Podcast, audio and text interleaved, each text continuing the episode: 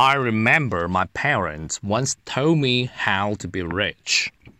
To my surprise, I learned the way to wealth has nothing to do with money, diamonds.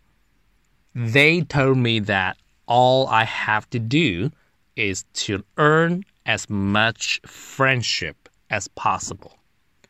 Friends are real treasure. Their value is priceless. As a result, I always enjoy making friends. True friends never gossip or judge others. I love to share whatever I have and do things for others. Actually, I'm joyful in acts of kindness. I remember my parents once told me how to be rich. To my surprise, I learned the way to wealth has nothing to do with money, diamonds.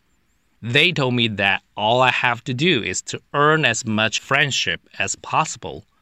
Friends are real treasure. Their value is priceless.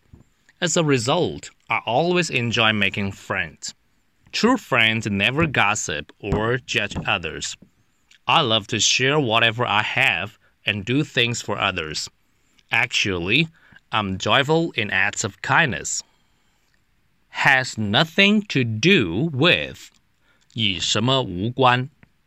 Treasure 财富，priceless 无价的。